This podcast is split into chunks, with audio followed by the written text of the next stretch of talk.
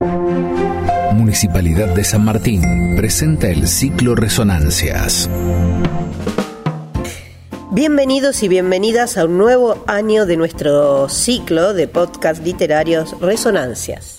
Esta vez conmemorando durante todo el mes de marzo la lucha de la mujer por el reconocimiento de sus derechos. Desde el programa San Martín Lee y el Fondo de Fomento de las Artes Escénicas, los y las invitamos a recorrer las teorías de aquellas mujeres que se pusieron al frente de una lucha, en ocasiones silenciosa, en otras batallando cuerpo a cuerpo, pero sobre todo de aquellas que lograron poner en palabras sus ideas, en tiempos que muchas veces no les eran propicios. Nuestra primera teórica del feminismo es Mary Wollstonecraft, que nació en Londres en 1759. Mary no tuvo una infancia feliz.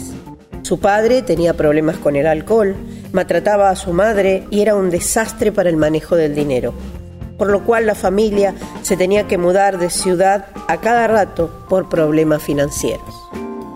Mary deseaba tener los mismos privilegios educativos que su hermano Ned, privilegios de los que no gozaban ni ella ni sus hermanas Eliza y Everina. A los 19 años, para contribuir a la economía familiar, comenzó a trabajar como dama de compañía de una anciana viuda. Eliza y Everina se fueron a vivir a la casa de Ned y su esposa, pero Mary se mudó con la familia de su mejor amiga, Fanny Blue. Aunque Ned le ofreció dinero para que pusiera una mercería, Mary lo rechazó.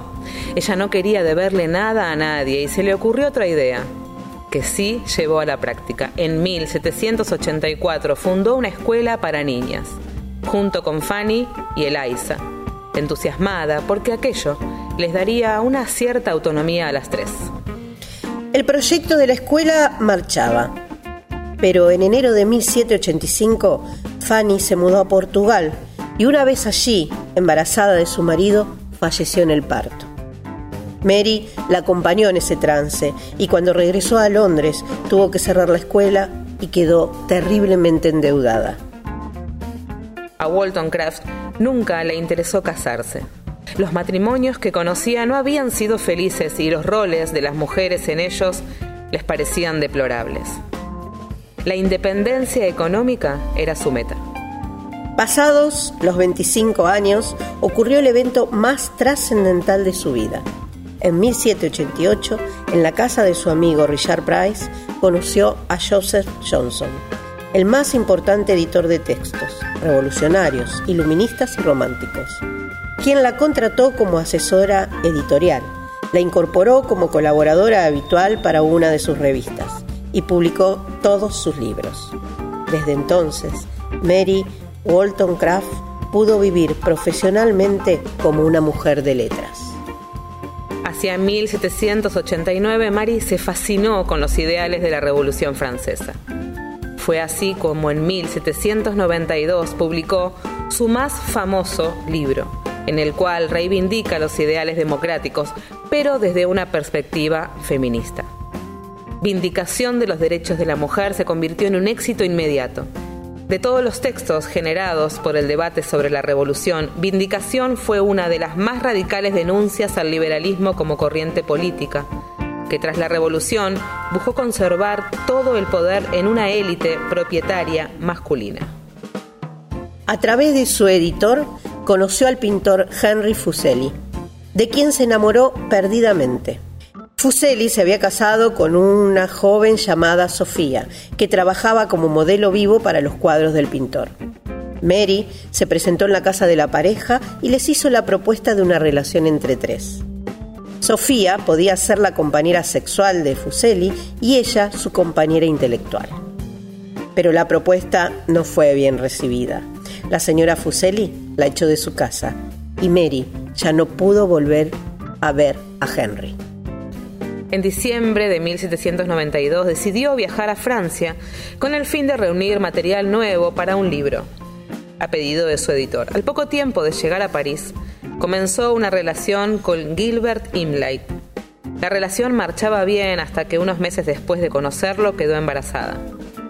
El Reino Unido entró en guerra con Francia y Mary, en medio de las múltiples complicaciones que atravesaba su vida a nivel personal, encima corría peligro de que la arrestaran por ser una ciudadana inglesa.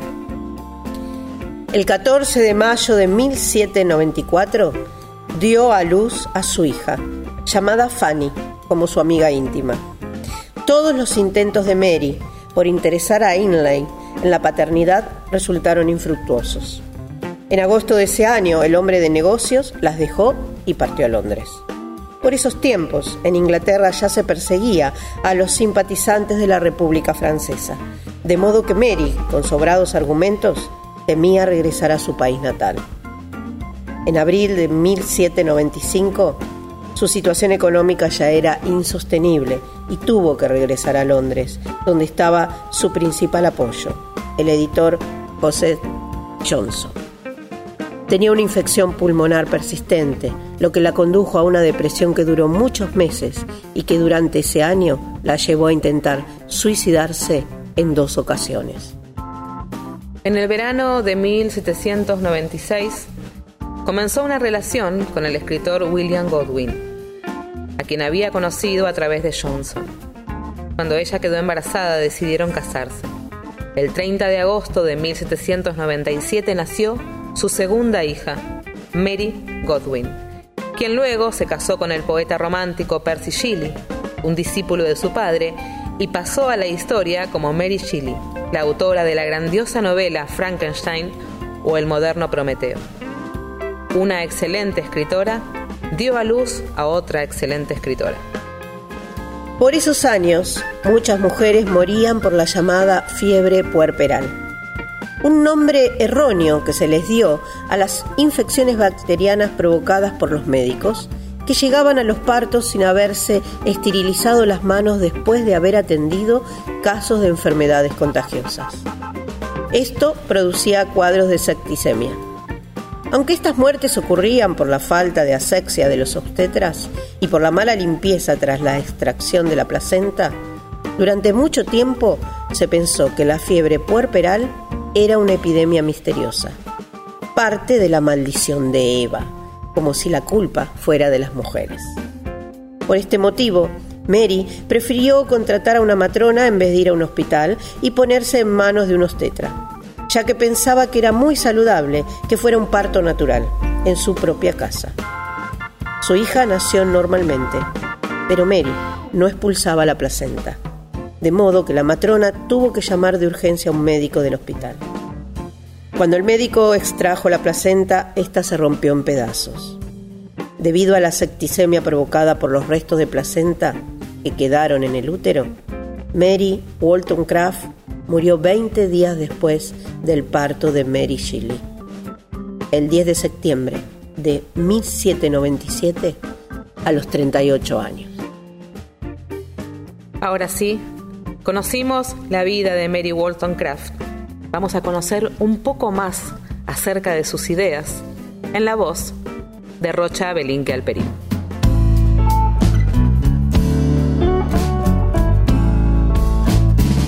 Las intervenciones de Mary Wollstonecraft no fueron hechas a título individual, sino en nombre de las mujeres como sujeto político. El texto más importante de Mary, Vindicación de los Derechos de la Mujer, parte de una pregunta fundamental. ¿Quién ha decretado que el hombre es el único juez cuando la mujer comparte con él la virtud de la razón? No se daba por sentado que la mujer tuviera la misma capacidad intelectual que el hombre. Quiero al hombre como compañero, pero su cetro, real o usurpado, no se extiende hasta mí a no ser que la razón de un individuo reclame mi homenaje e incluso entonces la sumisión es a la razón y no al hombre. Uno de sus principales reclamos es el derecho de las mujeres a la educación. A pesar de que la filosofía de la Ilustración consideraba esencial el rol de la educación en el mejoramiento de la condición humana, la educación se les negaba a las mujeres, y es precisamente esa contradicción de los hombres ilustrados lo que ella aborda en este libro. Mary señala las contradicciones de los revolucionarios al reprocharles que cuestionaban a los tiranos a la par que ejercían ellos mismos la tiranía sobre las mujeres. Los tiranos de todas las denominaciones, desde los reyes hasta los padres de familia, actúan y razonan igual. Ellos se apresuran en destruir la razón, en usurpar los derechos y afirman que es por la utilidad general que ahogan la voz de todo Vuestra conducta no se parece a aquella de los tiranos cuando negáis a las mujeres derechos civiles y políticos y las forzáis a quedar encerradas en sus familias y a moverse en medio de las tinieblas.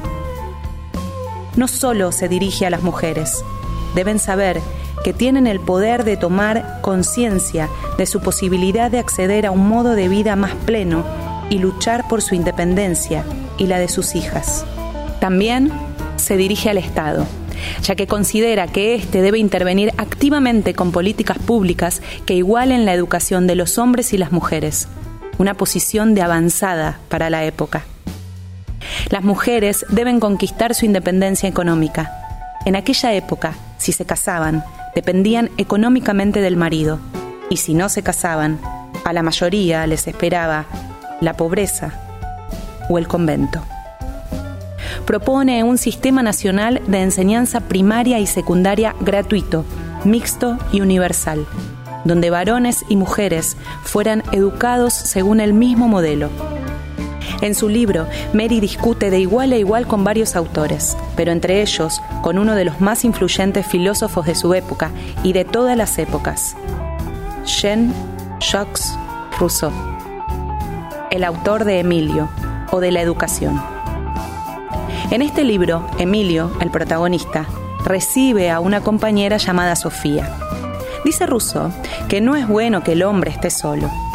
Emilio es hombre y le hemos prometido una compañera. Es necesario dársela. Esta compañera es Sofía. Mal comienzo. La mujer existe simplemente para que el hombre no esté solo. Según Rousseau, lo masculino, según él, está asociado a lo racional, lo activo, lo agresivo, lo dominante y lo femenino a lo frívolo, lo pasivo, lo débil y lo condescendiente. Por eso, según Rousseau, la educación de las niñas debería orientarse a enseñarles lo necesario para desempeñar las funciones naturales que a las mujeres les corresponden. Mary denuncia que lo que Rousseau ve como una consecuencia del sexo biológico es, en realidad, una consecuencia de la educación que se les brinda a las mujeres, por la manera en que las educan. Dice Rousseau, citado por Mary. El hombre y la mujer se hicieron el uno para el otro, pero su dependencia mutua no es la misma. Los hombres dependen de las mujeres solo en virtud de sus deseos. Las mujeres dependen de los hombres tanto en virtud de sus deseos como de sus necesidades. Nosotros podríamos subsistir mejor sin ellas que ellas sin nosotros. Por eso, ella propone el modelo opuesto, estimular la autonomía tanto en el plano económico como en el espiritual. Dice Rousseau, los muchachos adoran los deportes, el ruido y la actividad, tocar el tambor, jugar a las peonzas, arrastrar sus carritos por todas partes. Las niñas, por el contrario, sienten afición por utensilios de gracia y ornamento, tales como los espejos, las chucherías y las muñecas. Las muñecas son la diversión principal de las niñas y ahí vemos que su gusto se encuentra totalmente adaptado a su destino. La parte física del arte de agradar está vinculada al vestido. Mary replica que si la personalidad de las niñas no ha sido ahogada por la inactividad ni su inocencia tachada de falsa vergüenza, una niña será siempre turbulenta y no prestará atención a su muñeca a menos que esté encerrada y sin otra distracción. En realidad, los niños y las niñas jugarían juntos sin problemas si la distinción de los sexos no se les inculcara. Se desprecia la inteligencia y se obliga a las niñas a sentarse en silencio, jugar con muñecas y escuchar conversaciones estúpidas. Se insiste en el efecto del hábito como si fuera una indicación indudable de la naturaleza. Ella toca un núcleo fundamental del desarrollo del feminismo posterior. Como diríamos hoy, el género se aprende. Y ella comienza a esbozar una primera distinción entre el sexo y el género. Sin embargo, Mary detecta que uno de los mayores desafíos que se presentan consiste en cambiar la mentalidad de las propias mujeres, de quienes dice que considerando la gran cantidad de tiempo que las mujeres han sido sometidas, no sorprende que algunas anhelen las cadenas. Un deseo salvaje ha fluido de mi corazón a mi cabeza y no lo reprimiré, aunque pueda provocar carcajadas. Deseo honestamente ver cómo la distinción de los sexos se confunde en la sociedad, menos en los casos donde el amor anime la conducta, porque estoy completamente convencida de que esta distinción es el fundamento de la debilidad de carácter atribuida a la mujer. Es la causa por la que se niega el entendimiento. No deseo que las mujeres tengan poder sobre los hombres, sino sobre sí mismas. Vindicación de los derechos de las mujeres, mirado desde la perspectiva actual, 230 años después, podría pensarse como un gran tratado sobre el aprendizaje de género y sobre cómo esta construcción cultural ha servido para mantener el poder de un grupo sobre otro. Al mismo tiempo, contiene un llamamiento feminista que interpela a las mujeres de su época y las convoca a dejar de ser sumisas, a cesar de aferrarse a las cadenas que las aprisionan, a no aceptar que un gesto de temor sea un símbolo de belleza. Gracias por acompañarnos en este nuevo ciclo de podcast literarios Resonancias. Este mes, acompañados por Arqué Libros, quien nos facilitó bibliografía muy iluminadora para preparar estos podcasts, tomados y adaptados del libro Biblioteca Feminista de Florencia Abate. Hasta la próxima. Presentó Municipalidad de San Martín. Estado presente.